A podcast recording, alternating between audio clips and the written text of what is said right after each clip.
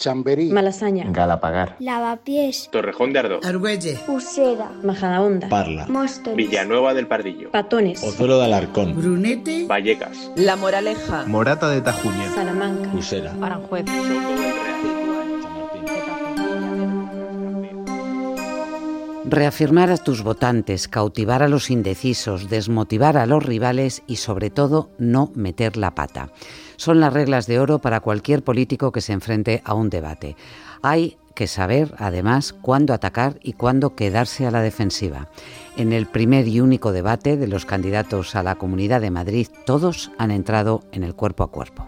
Usted es presidenta de la Comunidad de Madrid. Permítame que le haga una pregunta. No sonría.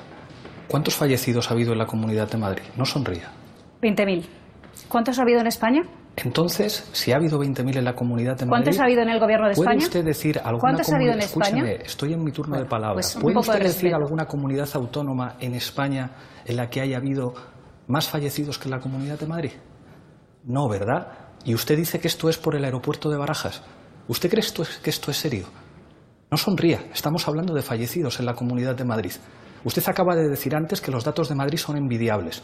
¿Usted cree que es decente tomarle el pelo a la ciudadanía cuando hablamos de personas que ha perdido la vida? ¿Usted cree que es decente decir que esto es un problema del aeropuerto? Yo he visto en mi hospital cuando los pacientes se tenían que despedir por teléfono de sus familiares, cuando no teníamos camas en las UCIs. Y ustedes, tanto usted como su, como su consejero, ahora número dos de su lista, me decían en la propia asamblea que estaba mintiendo, que era mentira, que los hospitales no estábamos colapsados, que teníamos muchas camas de UCI, que no teníamos problemas ni de cama ni de personal. Usted que habla de la sanidad pública como si fuera suya. No. Utiliza el 12 de octubre de para hacer sus carteles, para promocionarse usted, pero es que todo el mundo formamos parte de la sanidad pública madrileña, a todos nos importa e insisto, es lamentable decirles a las familias madrileñas que sus seres queridos porque son mayores han muerto y se podía haber evitado, porque no se podía haber evitado, ¿No se porque cuando el virus entra, usted es anestesista ¿No será una gran evitado? sanitaria, pero le puedo asegurar que mi equipo es bastante mejor y más crítico y mejor técnico que usted. esto no se- Hoy en la batalla por Madrid, el podcast del país sobre las elecciones del 4 de mayo,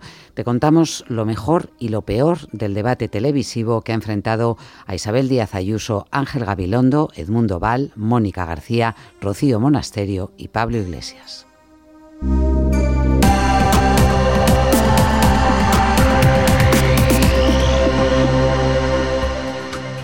Posiblemente la parte más dura del debate ha sido el arranque, cuando se ha hablado del COVID, de los muertos por la pandemia, y unos y otros han estado echándose las cifras eh, a la cara. José Hermida, cronista político del país, eh, ¿lo has visto tú también así, de esta forma? Sí, efectivamente, ha sido el comienzo del debate y ha sido también eh, la parte más dura, ¿no? Hay toda la izquierda se ha echado encima a Isabel Díaz Ayuso para recordarle que los datos de la pandemia en Madrid pues, son los peores de España y Ayuso luego se ha defendido pues eh, echándole la culpa al, al gobierno de Pedro Sánchez y acusando a sus rivales de utilizar los muertos eh, durante la campaña electoral cosa que de alguna manera durante los últimos meses lo han hecho todos. Sí, yo creo que ha sido el momento más duro y también creo que ha sido el momento donde quizás ha estado más en apuros la presidenta, eh, sobre todo en, en, sus enfrentamientos, sus confrontaciones con, con, Pablo Iglesias y cuando este le ha reprochado que se estuviese sonriendo cuando le estaba preguntando por la cifra de muertos. Sí, y luego también han entrado en descalificaciones eh, personales. Ha habido, bueno, era esperable también, ¿no? Que Ayuso e Iglesias focalizaran eh, el enfrentamiento en esa dicotomía que plantea ella de comunismo o libertad y eso lo enfoca ella también directamente en el candidato de Unidas Podemos. Sí, ha sido más. Eh, yo creo que el debate ha sido duro y tenso por momentos y tal, pero tampoco ha sido excesivamente bronco, sobre todo con lo que nos temíamos eh, eh, cuando se inició esta campaña electoral, ¿no? Y la enorme polarización que había y los mm, dirigentes y personajes que, que están en, en, en, la faena, ¿no? Eh, sí es verdad que ahí ha habido incluso mm, más por parte de Ayuso, que la ha llamado miserable, ha acusado de ser una pantomima a Iglesias. Yo creo que Iglesias se ha cuidado, como suele hacer en los debates, de no ser demasiado agresivo y de no entrar en lo que se pueden considerar insultos o descalificaciones muy personales que ha reservado únicamente para la candidata de Vox, Rocío Monasterio. Lo que ustedes defienden, señora de Vox, no tiene cabida en la democracia.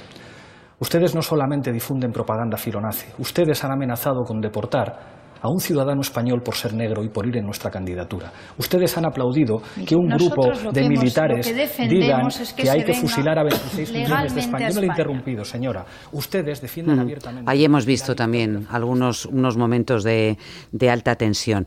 Y también lo que hemos visto, eh, José, ha sido cómo se han cuidado mm, mucho eh, y se han tratado con guante blanco tanto en un bloque como en el otro, ¿no? Sí, en, el de la izquierda clarísimamente. ¿no? Mm, ha habido incluso momentos en que hasta se reforzaban los argumentos y, y, Gabilondo, decía, como ha dicho Iglesias, y Iglesias como ha dicho Ángel y Mónica García eh, también lo reforzaba y ha culminado finalmente con esa eh, eh, especie de invitación de Gabilondo a Iglesias diciendo... Confío contar con el apoyo de Unidas Podemos para frenar, cerrar el paso al gobierno de Colón. Pablo, tenemos 12 días para ganar las elecciones. Pablo, nos quedan 12 días para ganar las elecciones, lo que parece como mínimo un cambio de tono desde que el candidato socialista en un primer momento hubiese dicho que con este Iglesias no quiere gobernar.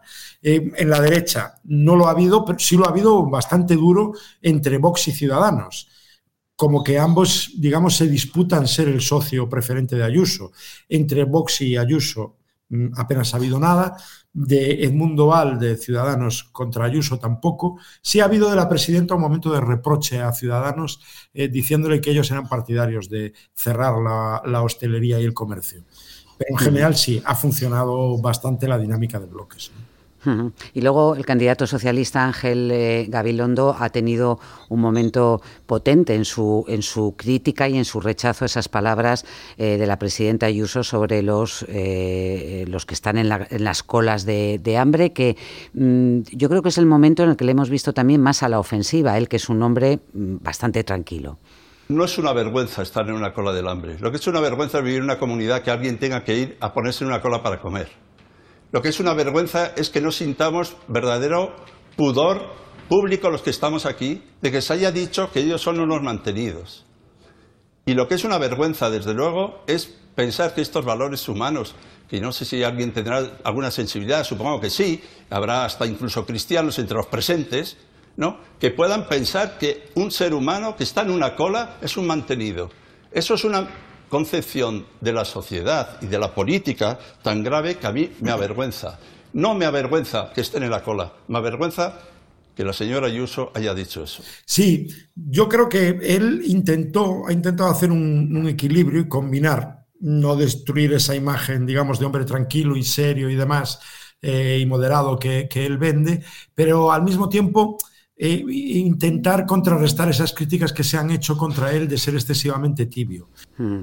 De todas maneras, José, y a pesar que sí se ha escuchado la palabra corrupción, eh, hay que recordar que yo creo que es el primer debate eh, para la Comunidad de Madrid en muchos años, quizá por la historia de los gobiernos del Partido Popular, en el que no ha estado planeando permanentemente las acusaciones y los reproches y la sombra de la, de la corrupción, sobre todo la que caso de los anteriores gobiernos populares. Es verdad, ha habido alusiones eh, muy de pasada, ¿no?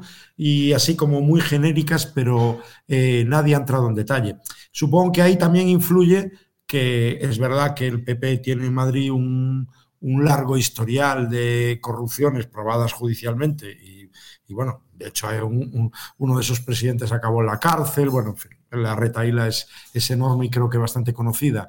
Eh, pero claro, en el caso de Díaz Ayuso, pues es verdad que no ha tenido que afrontar eh, grandes escándalos en, estos dos años y no se, no, se ha entrado demasiado en el asunto. En un momento dado, eh, creo, Iglesias le ha acusado a la presidenta de favorecer con contratos a personas de su familia, pero no, no se ha entrado más Honduras al respecto. ¿no? Usted pues, al pues chaletazo, pues sin ayudar nunca. Sin insultar y sin hacer referencias personales. Yo mi casa me la pago yo, no me pone un piso de lujo Sarasola como hacen con ustedes. La vicepresidencia...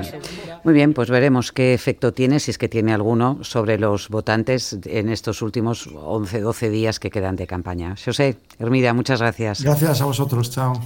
Chao.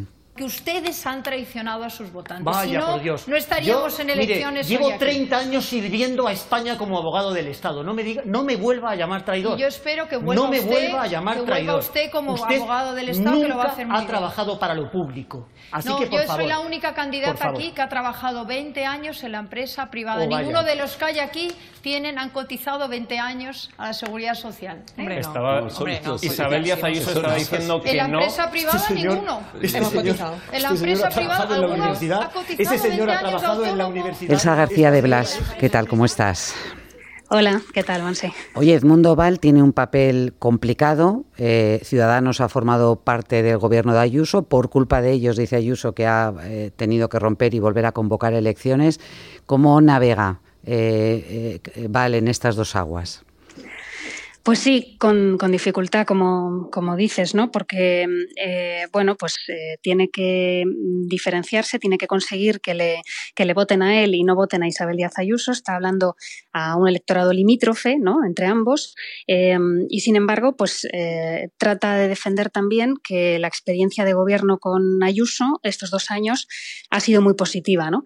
Eh, lo que está haciendo Val en el debate es evitar eh, la confrontación con Ayuso, ¿no? Eh, esto lo han discutido internamente en Ciudadanos, han discutido mucho sobre qué debían hacer con respecto a Isabel Díaz Ayuso y al final eh, la tesis que ha ganado es que es mejor no chocar directamente con ella. ¿no?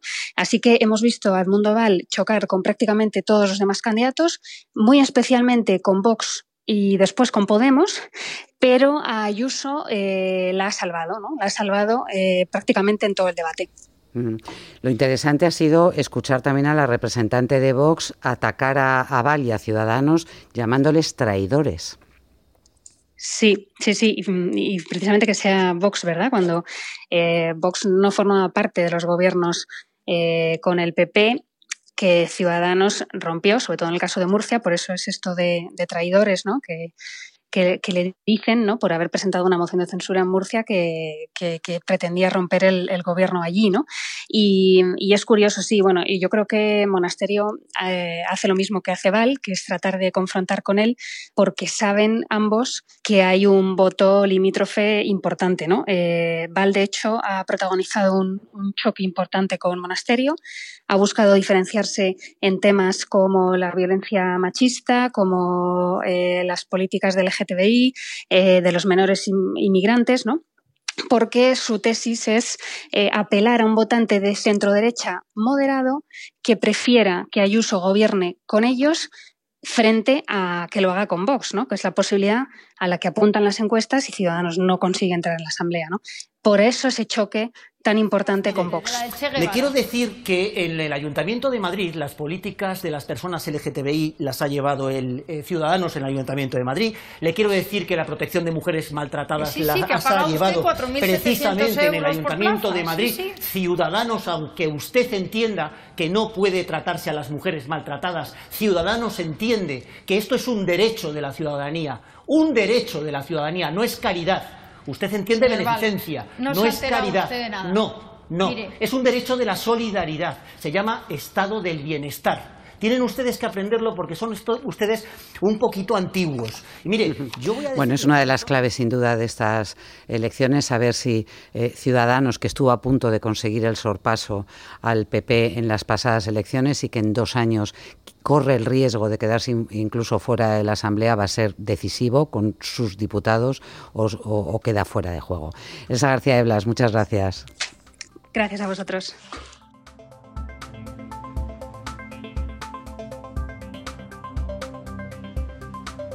Luz Sánchez Mellado, nuestra corresponsal en Alcalá de Henares, ¿cómo estás? Pues muy bien, reportando desde mi tierra como he hecho desde el inicio de los tiempos. ¿Qué te ha llamado la atención más del debate? A mí me ha llamado la atención eh, las mujeres de rojo en general y Mónica García en particular. Creo que, que su traje rojo más que un estilismo, era una declaración de intenciones y ha sido la llamarada de del la pandemia. debate. Me quiero presentar, soy Mónica García, soy eh, médica del Hospital 12 de Octubre, soy madre de tres críos y vengo a este debate por primera vez, vengo con ilusión y con ganas de centrarme en lo importante. Y ha lo sido la mujer que más ha brillado y la que más ha sorprendido. Estaba nerviosa, pero sus nervios eran genuinos y sobre todo era pasión y eso se, traslada. Recordemos que Mónica García se estrenaba en un debate como esto, es la primera vez que se presenta como, como candidata. Rojo también es el color que ha escogido Isabel, Isabel Ayuso, que en algunos momentos se le notaba incómoda en el debate, ¿no? Bueno, Isabel Díaz Ayuso no es ninguna sorpresa que vaya de rojo, blanco o negro, que son los colores que suele utilizar, eh, tan carentes de matices como su discurso. En esta ocasión estaba cantado que iba a ir por ahí porque eh, son los colores de la Comunidad de Madrid y ella es Madrid su, ambición es encarnar en persona, en carne mortal, esa comunidad que dice que se ha echado a la espalda. Entonces yo creo que iba muy sobrada, iba como hastiada, aburrida, como un trámite que tenía que, cumplir, iba a rastras y yo creo que, mm, Mónica ha conseguido en ocasiones sacarla de quicio y de sus casillas. Y no podía evitar un rictus de, de hastío y de, y de querer terminar cuanto antes un, debate al que, insisto, ha ido, eh, bueno, pues por integrativo eh, electoral, nunca mejor dicho, y del que quería salir viva. Y creo que lo ha conseguido. Yo creo que ha salido igual de viva que estaba antes, sin más pena ni más gloria de la que ya tenía antes de entrar. El otro candidato que se estrenaba era Edmundo, Edmundo Valde, de Ciudadanos. ¿Qué, qué te ha transmitido? Es como un, como un torete que sale ansioso a una plaza que sabe que probablemente no le va a ser propicia, pero lo está dando todo.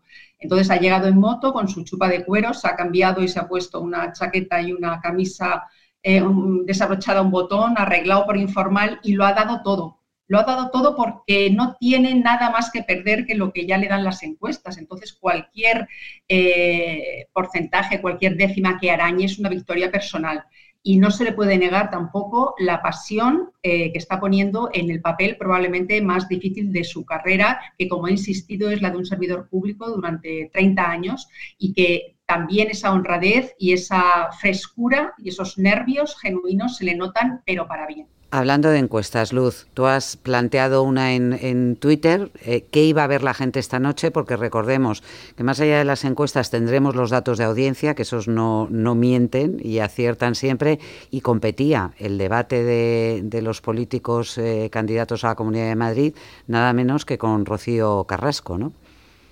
Bueno, esta noche ha sido una, de esas noches en la que los audímetros realmente tienen su, razón de ser, ¿no? Porque había como tres toros, eh, tres miuras compitiendo en el, en el prime time. Por una parte estaba el debate que estamos comentando, por otra parte estaba la primera entrevista que da Rocío Carrasco después de su documental eh, celebérrimo en, Telecinco y por otra parte había un partido de fútbol que en otras épocas lo hubiera arrasado, que es el Cádiz Real Madrid. Entonces yo he planteado una audiencia en Twitter a ver qué iba a ver la gente y, han participado 1.500 votos hasta, hasta la eh, hora de, comienzo del debate. Y los resultados son bastante interesantes. El debate eh, pensaba verlo el 42%, el documental de Rocío, la entrevista de Rocío el 32%, y el partido del Real Madrid y el Cádiz el 26, o sea que, no hay mayoría absoluta. O sea, el debate también es verdad que el debate es del ámbito de Madrid y también es verdad que, el documental de Rocío Carrasco era eh, una, primicia en otro canal, ¿no? Pero, pero yo creo que también hay mucho voto oculto y que probablemente muchos, eh, muchos de los participantes han mentido. Lo que sí que tengo que reconocer, y no se me caen los anillos ni los títulos de periodismo al decirlo, es que yo en un momento determinado, cuando he empezado el documental de, Rocío en la competencia, he estado a punto de cambiarme y me he tenido que atar al puesto de trabajo y a, mi responsabilidad como, como periodista y como corresponsal en Alcalá, que soy, soy de esta casa, eh, y he seguido viendo el debate, pero la tentación ha sido fuerte. Bueno, hoy sabremos qué es lo que ha triunfado, si el espectáculo de la política, el del deporte o el del corazón. Gracias, Luz. Buenas noches. Puedes seguir toda la información sobre el debate y la campaña en elpaís.com y escucharla aquí, en la batalla por Madrid. Al frente de la realización de este podcast ha estado José Juan Morales y en la producción Patricia Peiró y Miguel Cantón. La sintonía es de Mario Gil. Mañana volvemos.